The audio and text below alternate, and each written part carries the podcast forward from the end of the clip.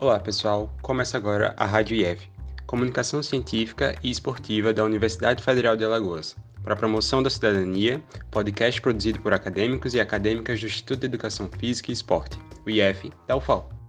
Neste episódio da série do Saber de Avaliação Corporal Humana, vamos falar sobre a relação entre os tipos de dietas e a composição corporal. Estamos juntos nessa com Daphne Prachedes, Matheus Macena e Witiane Araújo, do Programa de Pós-Graduação em Nutrição da UFAL.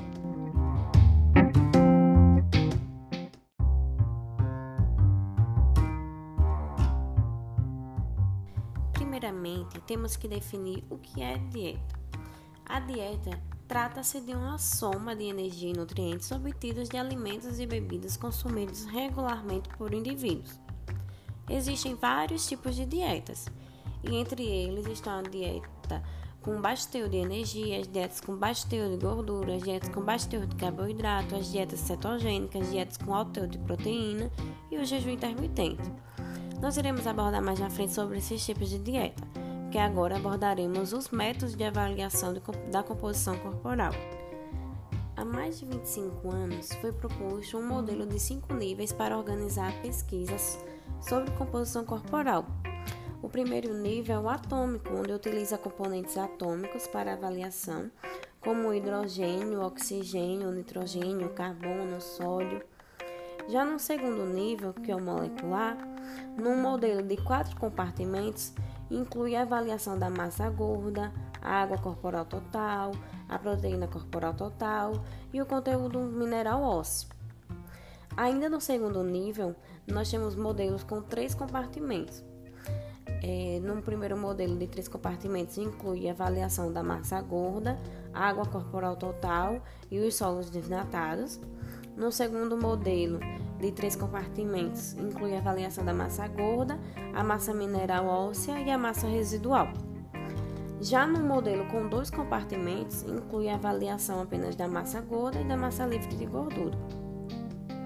O terceiro nível é o nível celular, com um modelo de três compartimentos que inclui as células, os fluidos extracelulares e os sólidos extracelulares num modelo com quatro compartimentos, inclui a massa celular corporal, a massa gorda, os fluidos extracelulares e os sólidos extracelulares.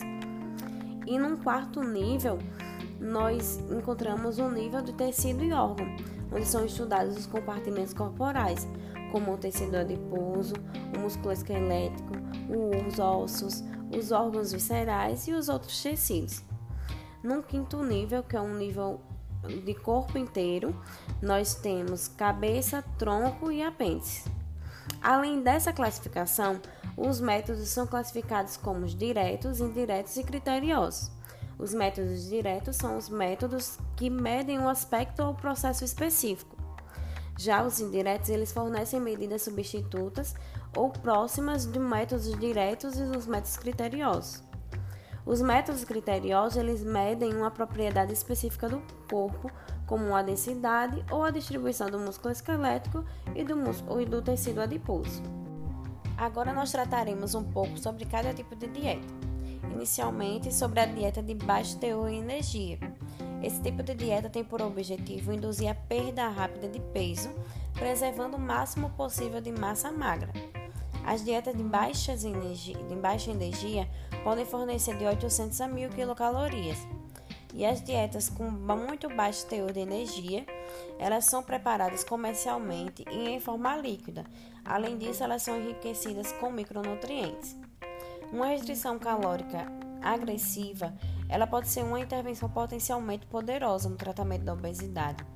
No entanto, observa-se alguns efeitos adversos, como a intolerância ao frio, a fadiga, dor de cabeça, tontura, câimbras musculares, a prisão de ventre e a perda de cabelo. Outro tipo de dieta é as dietas com baixo teor de gordura.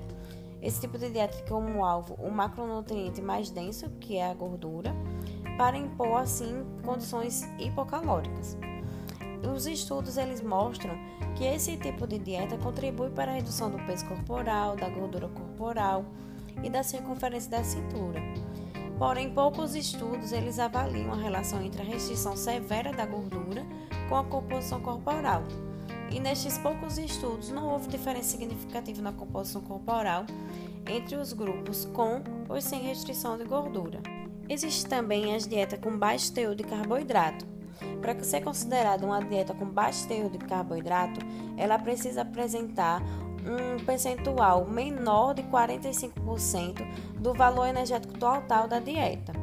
As dietas com um percentual menor ou igual a 45% do valor energético total, elas não apresentaram diferença significativa na redução do peso corporal e na circunferência da cintura.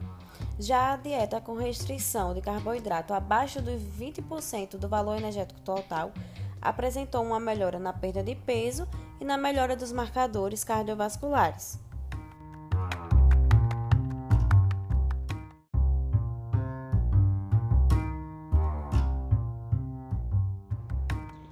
Agora, falando um pouco sobre a dieta cetogênica, apesar de ser um subtipo da dieta com baixo teor de carboidrato, merece uma discussão individual, sendo definida por uma capacidade de elevar os corpos cetônicos circulantes de forma mensurável. E esse estado é denominado cetose, tendo a, a composição máxima de 50 gramas ou 10% da energia total, mantendo a proteína de forma moderada, entre 1,2 a 1,5 gramas por quilo dia, com a predominância restante da ingestão de gordura entre 60% a 80%, ou podendo até ser mais. Vale ressaltar que a cetose é um estado relativamente benigno, que não deve ser confundido com cetoacidose, que é o estado patológico. A vantagem dessa, desse tipo de dieta é a perda de gordura, que é proposta através da redução do carboidrato, além de uma mera redução da energia total, sendo baseada em grande parte pela inibição da lipólise, mediada pela insulina e a oxidação de gordura que fica aumentada. A dieta rica em proteína excede 25% do veto total, estando entre 1,2 e 1,6 gramas por quilo dia. Os efeitos térmicos e saciantes das proteínas podem ser ampliados em indivíduos treinados com exercício de resistência progressiva, tendo como resultado a preservação da massa magra e a maior perda de gordura corporal. O jejum intermitente ele pode ser dividido em três subclasses. O jejum de 24 horas, envolve um a dois períodos de jejum na semana. A alimentação com restrição de tempo, que se caracteriza por haver um mês completo de jejum. E por fim, o jejum em dias alternados. Esse último é o mais estudado. Nele ocorre a redução do peso total e também da gordura, associada à preservação de massa muscular. Este método, em conjunto com dias de alimentação, possuem efeitos semelhantes à restrição calórica diária na composição corporal.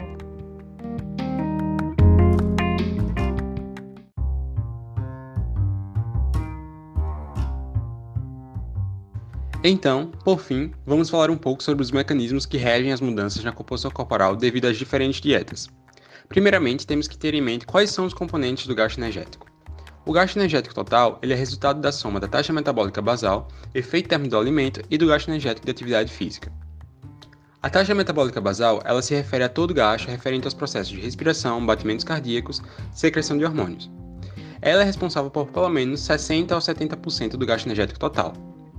O efeito térmico do alimento ele se refere ao gasto de energia para os processos de digestão, absorção, transporte e armazenamento de nutrientes, e que varia entre os macronutrientes, sendo o maior gasto para proteínas e o menor para gorduras. Já o gasto energético da atividade física, ele contempla todo o gasto energético para contração de músculo esquelético, seja para atividade simples ou programada, como caminhadas ou prática de esportes. No estudo dos efeitos das dietas sobre o peso corporal, temos a premissa das calorias que entram e das calorias que saem.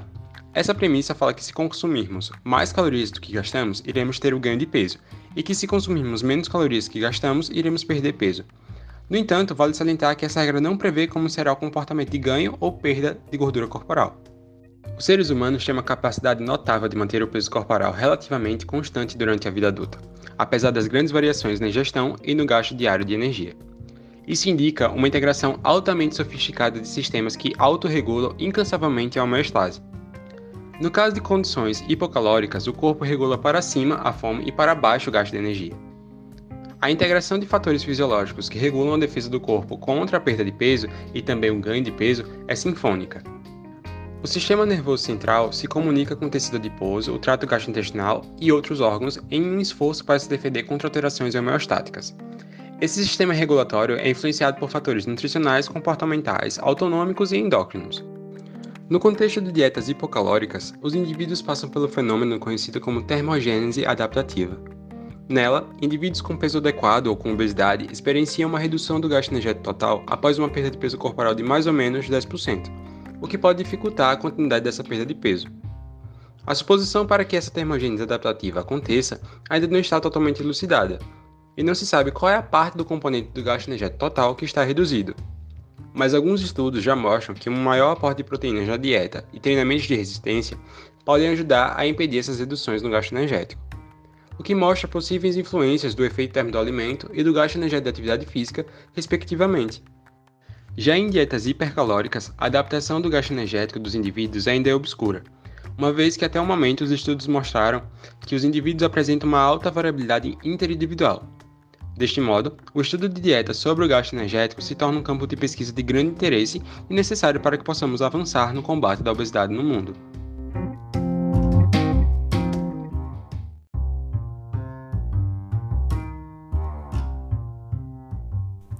E este foi mais um episódio da Rádio IF, Comunicação Científica e Esportiva da Universidade Federal de Alagoas para a promoção da cidadania podcast produzido por acadêmicos e acadêmicas do Instituto de Educação Física e Esporte, o IF da UFAL.